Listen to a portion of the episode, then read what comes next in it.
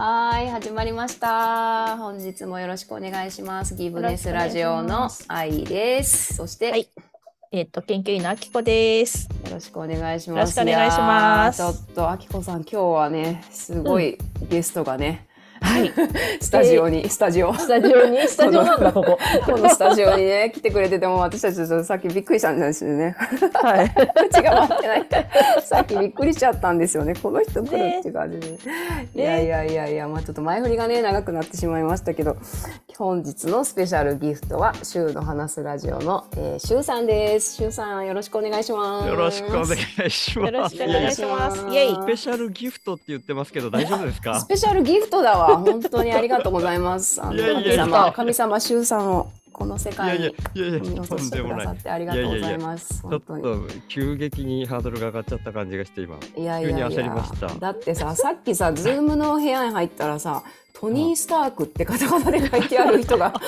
いたんだもん。いた。トニー・スタークいると思ってね。誰誰ですか？って。トニー・スタークいたよな。すいたいたよなさっきな。本当あ待ってトニースタークえこれ本物のやつ？今なんかリアルなリアルな。えこれは本本物なんですすね。これは。そうちょっとねラジオやからラジオやから。ラジオ全然伝わんないですね。今ねアイアンマンのあね。の長男の誕生日に送ったけども今はここに長男がいないっていうね。あーそっか。え作ったんですか？はいそれ。はい僕が作ったんですよ。すごい。あ哀愁の。い。やー。はめちゃまあくちゃ手がもう裏を見込んでますね。るとこれ喉越し生のこうあれなんですけどね。喉越し生の。脳と銅とこうがもう一体となってトニー・スタークのねアイアンマンのそうですねごい。となっておりますが。すみません、わかりづらいことしちゃって。いやいや息子さんもね立派になられてね本当に、うん。いやちょっといとやちょっと世間話にね入る前にですねいや本当私ねギブネスラジオを始めた時にですねあきこさんとねいやいろんなゲスト呼びたいよねっていう話をねあきこさんとして言ってましたね。そうで、まあ、前回ねあのギブネスホームペホームページのねミーティングも兼ねてねあの小野俊さんに来ていただいたんですけど、はいぜひ私はこのね俊さんを呼びたいということでねいやー、嬉しいにですね。お声をかけさせていただきました。嬉しい俊さんねっていうのは、まあ、俊さんは、まあ、私心の中でこのネオ邪馬台国国王っていうふうにね 呼んでるんですけどこれはまあちょっと分かる人にはね分かってくださるかなと思ってるんですけど、まあ、このネオなんでネオ邪馬台国なのかっていうところをちょっと説明していただくと俊さんが今どんなね暮らしをしていらっしゃるのかがちょっと分かるかなと思うんですけど今日はあきこさんはね初めましてなので俊さんのねその一日の流れというか、どういうふうに日々ねあの暮らしてらっしゃるのかちょっと教えていただいてもよろしいでしょうか？なるほど。はい。ちょっとどこから入ったらいいのかっていう感じですけどねう、ん一日の流れ。まあ僕がなるべくお金を使わない生活っていうのを始めて、うんうんで、愛ちゃんが今今日呼んでくださったみたいな、そのギフトとつながるような流れっていうので、僕は今、ポッドキャストに全振りをして、まあ、さっきなるべくお金を使わない生活って言ったんですけど、まあ、なるべくお金を使わない、そしてなるべく稼がないっていうので、えー月々の支出を5万円っていうことで、えー支出も5万円で、入ってくるお金も5万円っていうのでバランス取ってやってたんですけど、まあ、今年に入ってからそれも全部やめてしまって、では全部じゃないな、ごめんなさい、えー、といわゆる雇われの方、収入の方を完全にゼロにしてしまって、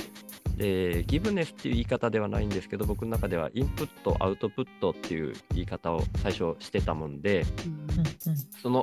えーインプットが全くないっていう状態で自分のアウトプットに全振りするっていうようなちょっとぶっ飛んだ生き方を始めてみようっていうところでで僕にできることが何かなっていうふうに思ったらポッドキャストかなっていうの、まずはこの考え方みたいなのを発信するっていうところでうんちょっとだらだら長くなっちゃってるんですけど、うんうん。僕の気質としてうん。ビビリ HSP っていう気質を僕持ってて、うん。まあその意外と目立ちたがり屋な HSS 型っていうちょっとややこしい部分もあるんですけどその世界の行く末がちょっと心配すぎてそっちの方が気になっちゃう。自分個人のことよりも世界全体が滝壺に向かう船みたいに見えてることの方が気になって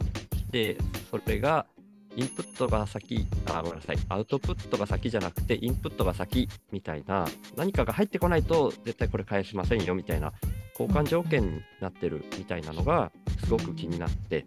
でそれを逆転させた方がいいんじゃないかっていうイメージが湧いたのでまずはもう空気質的に僕自身がもうインプット何にも入ってこなくていいからまずは自分のアウトプットに全振りするっていうでもそれだけでも世界が回るようなイメージをちょっと、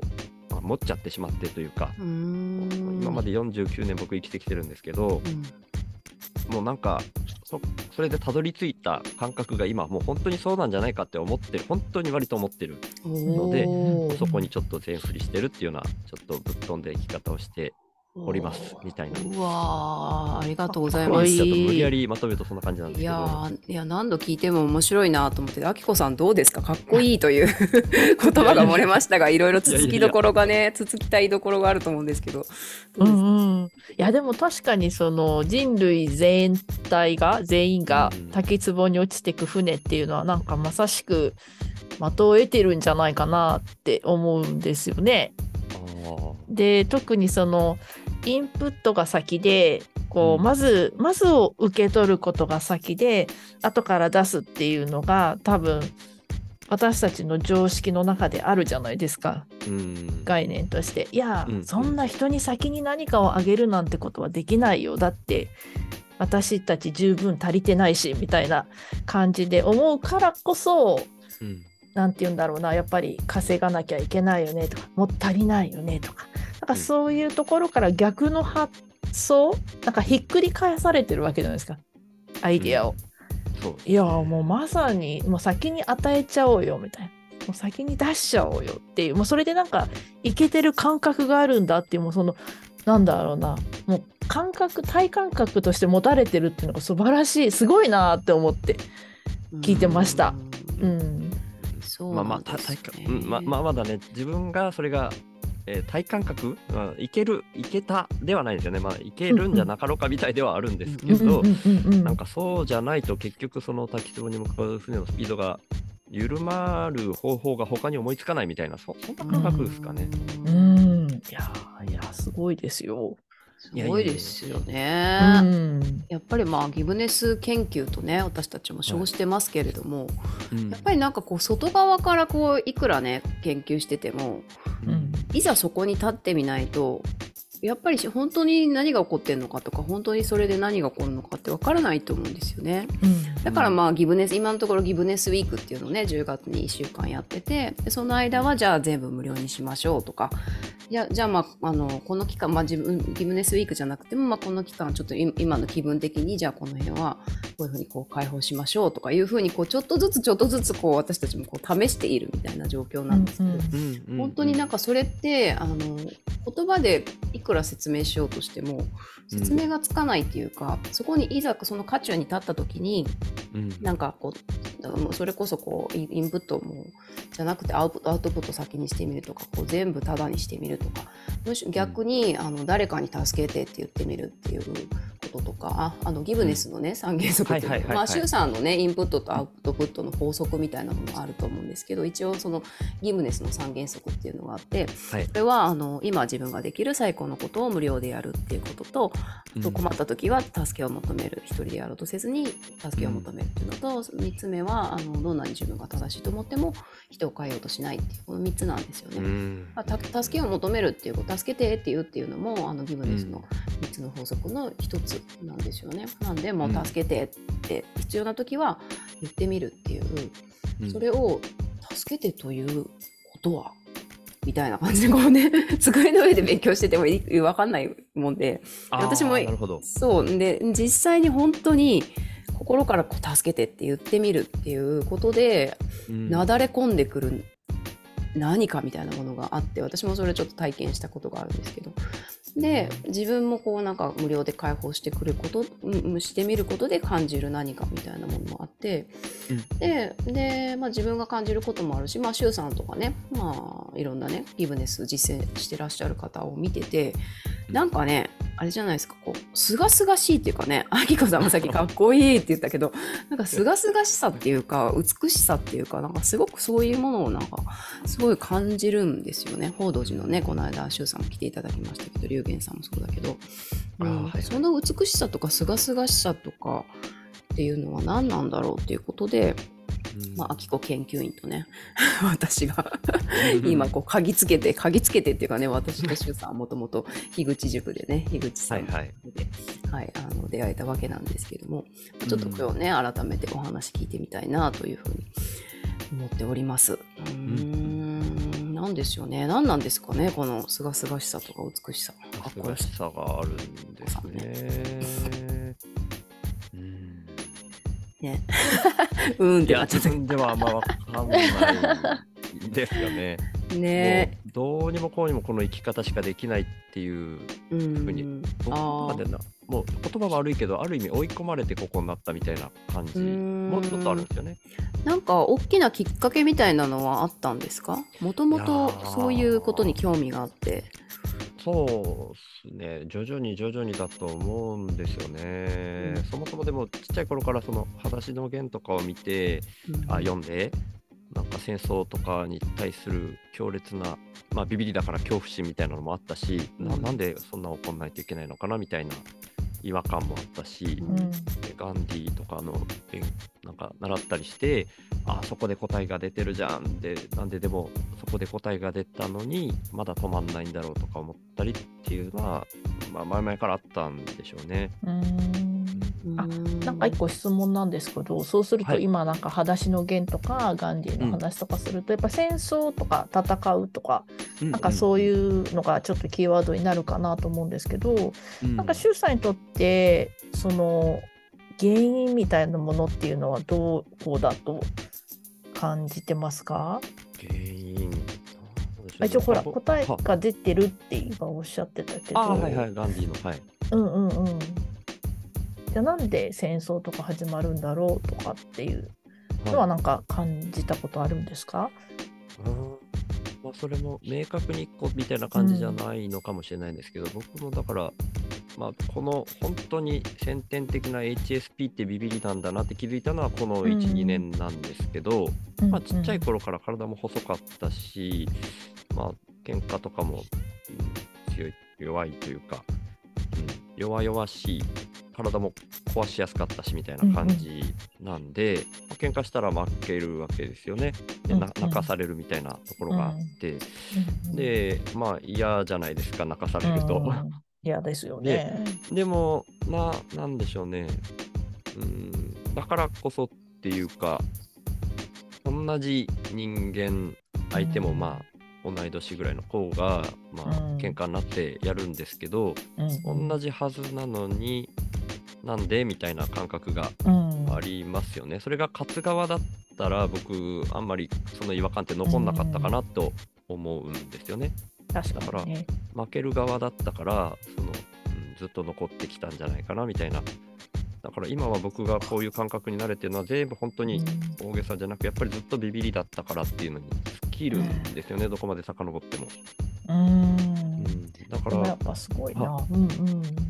なんかこうビビリっていうとねなんかこうん。うなんか他に周さんどういうふうに取られてるかわかんないけどなんかうん。今の世界で言うとビビリっていうとなんかちょっとちょっと弱いみたいな風に見る人もいるかと思うんだけど、なんかすごいビビリっていうのもすごいなんか動力だなってすごい思うんですよ。うんうんまあその危機察知能力っていうかはいはいそういうのが多分他の人よりもすごく敏感だから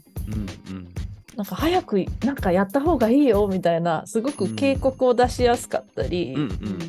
なんでしょうね。本当一番最初になんか見つけられるじゃないですか、うんうんなんかそれってすごいすごいなって思いますよね。うん。そうですよね。うん、私も最初になんかこう、シュウさんに出会った時にね、うなんか、シュウさん、すごい勇気ありますね、とか言って、なんかよくそうやってこう、お金、まあ、その時5万円だったのか、まあ5万円もね、もう、はいはい。全部手放し、お仕事手放したのかっていうようなぐらいの段階だったのかなって思うんですけど、うんうん確怖くないんですか？ってなんうん。かすごい勇気ありますねって言ったら、シュウさんがそのその時のシュウさんはねいやいや、僕にとっては皆さんがこう滝壺にこう 向かうねさっきも滝壺の話してる、そう滝壺に向かう船にね滝壺に向かうって分かってるのにまあみんなが乗ってるからいいかって言ってこう乗ってる皆さんの方がよっぽど勇敢ですよみたいな よっぽど勇敢に見えますっていうような話を 聞いていた、ね。僕は本当にビビりなんです。だからもう滝壺に向かうあの船からも降りたんですっていうような話なるほど、そういうことかっていう。だからまあまさにね、今未来に何が起こってるのかって私たちってこう、なんとなく感じているはずなのに、いやでもまだ大丈夫だろうとか、いやみんなこうしてるから、ねえ、うん、うん、大丈夫でしょうみたいなのがなんとなくこう根拠もなくあると思うんですけど、何かしら直感で、でもどこかでこう匂いみたいに、何かがおかしいんじゃないかとか何かがちょっと起こるんじゃないかみたいなーことを感じているけれども、なかなかそのね生活習慣とかそういう生き方みたいなものを変えられないっていうまあ私たちの方こそがねあの ビビりなんだなっていうことを、うん、あの周さんにもね教えていただいているんですけれど。うん、なのであの時からちょうどだから5万円のその5万円分のお仕事も手放してからちょうど1年ぐらいですか今。そうですね。今年に入ってからなんで、もうすぐ1年ですねう。んどうはい。どんな感じですか？なんかその2段は階いあったんだなって思ってて、そのまあ、はいもう5万円でもともと何のプログラマーコンピューターのお仕事いやですね。、それは10年以上前うんに、うんうん。関東、まあ、東京のほかでやってたんですけど、宮崎に帰ってきてからは徐々に徐々にこういうなるべくお金を使わない生活になっていってたんで、うんうんもう5万円っていう稼ぎ方をするってなると、うん。うんまあ何でも職種何でもよかったんですけど、うんうんうん。そういうマイペースで働けるのが農業系が多かったから、ああポッドキャスト聞けるからってね。まあそれもそうですね。農業系のアルバイトが多かったですね。そういうのを転々としてたんですけど、なるほどなるほど。でなきっかけとしてはポッドキャスト禁止された、そうやねそうやね。途中でね 秘宝秘宝ってポッドキャスト聞くなってね。うんうん。野党犬さんでね。いやなんかそんな悲しいニュースもありましたけどなんかそのいやいやいや。東京でまあ会会社員だったのかな？その時はそうですね。ね、会社でお勤めされててでまあ宮崎に戻ってこられてもうじゃあはい。なるべくお金使わないってことで月5万円で生きていこうってなったその第一段階といやはい。もう全部もうゼロにししちゃおうっていうインプットアウトプットとインプットでいこうってうん。あの決めたその第2段階とあったと思うんですけどそのなんか、その時々の周さんのなんか決意のきっかけとかその時の、そそれで実際にやってみてどんな気持ちだったのかなっていうのがすごい知りたくて。うん。うんうん。そうですね。一個一個はね本当僕もビビりだからちょっとずつちょっとずつ進んでるから、うんうん。なんかいろんなエピソードあるからそれ全部話しちゃったら全然時間かかんないけど。一番いいやつください。一個ちょっとシェアハウス、あるシェアハウスと関わっうんてみたいなきっかけがあったんですね。シェアハウスに住んだわけじゃないんですけど、シェアハウスに住んでる人と知り合って、そこに行く、えっとね、持ち寄りでなんか食事会みたいなの週に1回開いてたんですよね。ご飯はそこで炊いてあって、なんかおかずみんなで持ち寄って、みんなでそのおかず分け合って食べようみたいな会。で、そこでもうただ、そうやってみんなよく知らない人集まるけど、なんか楽しいみたいな。でただ集まって食事する、まあ、それ要はただ人と会って食べる。もうそんだけじゃないですか、言ってみたら。何にも特別なことしてない。だから普段通りの生活の中でも全然なんていうかイベントというかすごく幸せな瞬間が作れるとか、うん。うん、その人たちと会ってる中で全然そのお金っていうのにこだわる必要ないしそういう変わった人も多かったんですよねお金に。うん。あんま使わない人も多かったしお金についての勉強会を開いてる人もいてあだからそのお金の勉強会結構でかいかな。うん。はい、でそれで前にあのあきこさんが話されてたみたいなお金は借金であるみたいなのも僕も結構その時にがっつり勉強させてもらってもう僕の中ではもう借金以外の何物でもないんですよお金って、うん。だからそこはちゃんと説明できないんですけど。できないけど。もう僕の中では完全に腑に落ちてるみたいな。ところがあって何にもこう形のないものにみんな振り回されてるなみたいな感じもあるし、うん。あとは僕家族がいいまあ当時はだからまだ子供もちっちゃかったのかな？うん。うんうんなんですけど、えっ、と、坂爪慶吾さんっていう方の名前もちょっと出しちゃおうかな、今ちょっと思い浮かんだんで、はいはいはいはい。聞かれたことあります？愛ちゃんとか、あさん。は。なんか聞聞いたことあります。はい。恵子さんうん愛ちゃん知らんそう。私はあの人かなっていうのはいるんですけどあ違うかもしれない誰。まあ、ちょっとい今どんな活動されてるかはちょっと把握してないんですけど、うんうん。僕が知り合った時は、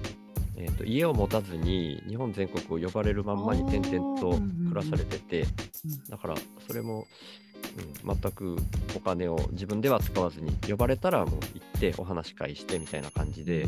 やられてたんですね。で僕それもすごくいいなと思ってでも僕にはできないなみたいな。もしかしたら今の愛ちゃんたちが僕に対してそういう印象を持ってくれてるのかもしれないなみたいな、坂爪慶吾さんっていう人は勇気があってすごいなみたいに思ってでも僕はできないなみたいに思っていて。だからでもそんなところにこう憧れみたいなのもそその時にすでに埋め込まれてたのかもしれないですね僕の中で。うん試験爆弾みたいに。なるほど。で結構周りにそういう方がいらっしゃって少しずつそっちにシフトしていたっていう感じなんですかね。そうですね。もうまさにアウトプットを先にやられてるって僕はその時感じてたんだと思うんですよ坂爪慶吾さんに対して。何にも持たずに、うんうん。はい、なるほど。実際にご自身でやられてみてどうでした？まずその5万円時代っていうのは、ああ5万円時代はまあそのまんま徐々に徐々に切り詰めていってみたいなうん。家も前は6万円台の家に住んでたのを、えー1万円台のところを1年間かけて探してみたいな形でうん実際にこう徐々に徐々に減らしていったっていう感じなんでまあえー節約っていううん。単純にこう切り詰めていくっていう意味ではもちろんそううんだんだんそうなっていくっていうところは嬉しかったんですけどうん。まだ今までの資本主義の範囲内っていうかその範疇のうんうん。ルールの中で動いてるみたいな。あー確かにですね、うん。やっぱその範疇、まあどうぞどうぞ。あ、ごめんなさい、ごめんなさい。まあ、そのね、それが実際には、本当に今までの流れというか、サイクルをうん。削っていくわけなんで、僕はまあそういう、えー意思というか、うん。僕が引っ張っていってたようなもので、家族を巻き添えにしてというか、うんうん。のがあったんで、僕はまあ、それ納得しず、うん、納得づくでやってたんですけど、うんかみさんとか辛かったのかなと思って、今ね、うん。かみさん子供連れて出てってんのはそういうところがあるとは思うんですけど、はい、僕の中ではそういう、うん本当に徐々に徐々にってやっていて、最初からももう見てた目標地点にただゆっくり歩いてるだけというか、ただゆっくり歩いてるだけほど。そちなみに、シュウさんのその目的地点っていうのはどういう感じなんですか？ただ生きるだけなんですよ、その時も。要はあの東京でのプログラマーをやってた会社では稼ぎは当時多かったけど結果的に会社潰れてしまいましたしうんだからそこでは立ち行かなくなったわけですよね。うん。だからそこで生き続けられるみたいなサイクルは結局気づけてないみたいな。じゃあ本当に循環し続けられるサイクルみたいなのが見つかんないと僕の中では生き続けるイメージが持てないですよね。そっか。うん、なるほど。だからもうんうん。もっとちゃんとちゃんとというか普通にただ生きたい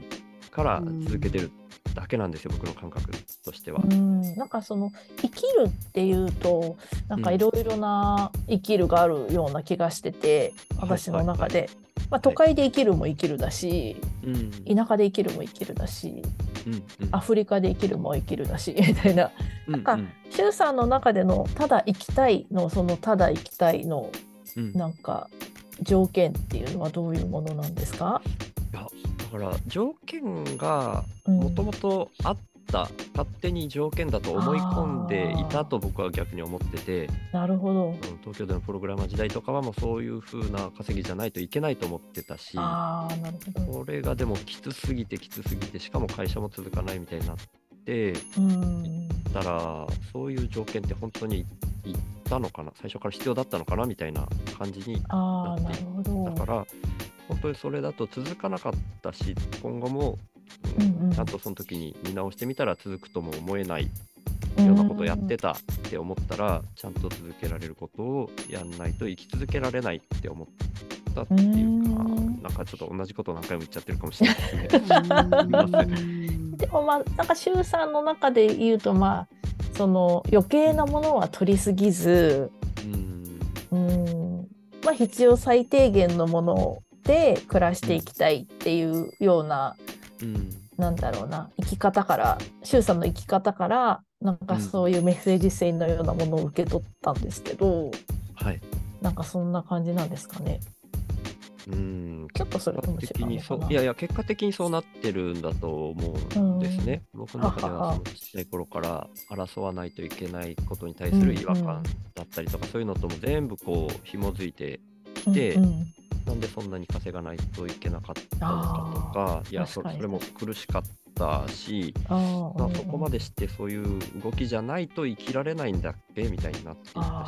さっき言ったみたいなシェアハウスではただただ集まってご飯食べてるだけなのにそんだけでも全然十分すぎるほど幸せじゃんって思ったあら、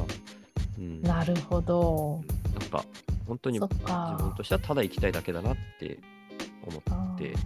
いるしなんかだし。なんか幸せなんか稼ぐというのがなんか幸せと結びつかなかったって感じなんですかね。そうすると。うん。そうとも限らないのかな、いやいや、うんそういううことだとは思います。言語化するとそうなるのかな。うん。もうただただただ本当に 成り立たなかっただけなんですけどね。なるほど。面白いですね。成り立つか。生き続ける。生き続けられる方法が今の暮らし方っていう結論なんですよね。で僕の中で自分個人だけで考えない癖みたいなのがそのやられる側だったからちっちゃい頃からうんうん自分も成り立つ相手も成り立つじゃないとおかしいんじゃないかみたいなのはもう前提としてあったんでしょうね。うんうんうんだから僕個人がひたすら生き延びられるためにじゃなくて全体として成り立つイメージを常に持ってるっていうのはなんか習性としてあるのかもしれないですね。相手も成り立つためにうん、周さんが今やってることっていうのは相手も成り立つような仕組みになってるってことなんですか？そうすると。要するに自分、ん。なんか奪い合いにならないっていうかああインプットが先じゃなくらないか。あてあそういうアウトことかプット自分はただアウトプットするだけなんでああなるほどそもそも取りすぎないみたいなうんものをやらないと全員が成り立つイメージが持てないそうですよね。まさに一人分というか。うん。そうですよそうね。龍玄さんが龍玄さんご本人がなのかちょっとわかんないんですけど僕も人からシェアしていただいて、その龍玄さんの所属され所属されてるとかのなんかちょっとね正確に忘れちゃったんですけどなんかブログの記事があるんですよね、その日本仏教と仏教と教会教会あそれです、うんの記事なんで龍玄さんの文章なんじゃないかなって思うんですけど、うん。印象に残ってるのが、まあ、現代社会はブレーキの壊れた車のアクセルだけ踏み続けてるみたいな表現で書かれてて、それが僕の滝壺に向かう船っていうのとなんか同じような感じだなって思ってたこととうん。不安 OS で今は回ってるけど、うん安心 OS に変えていかないといけないっていう表現があって僕の言葉でいくとそれってアウトプットが先じゃなくあインプットが先じゃなくてアウトプットが先っていうのと結構一致してるんですよ僕の中では。なるほど。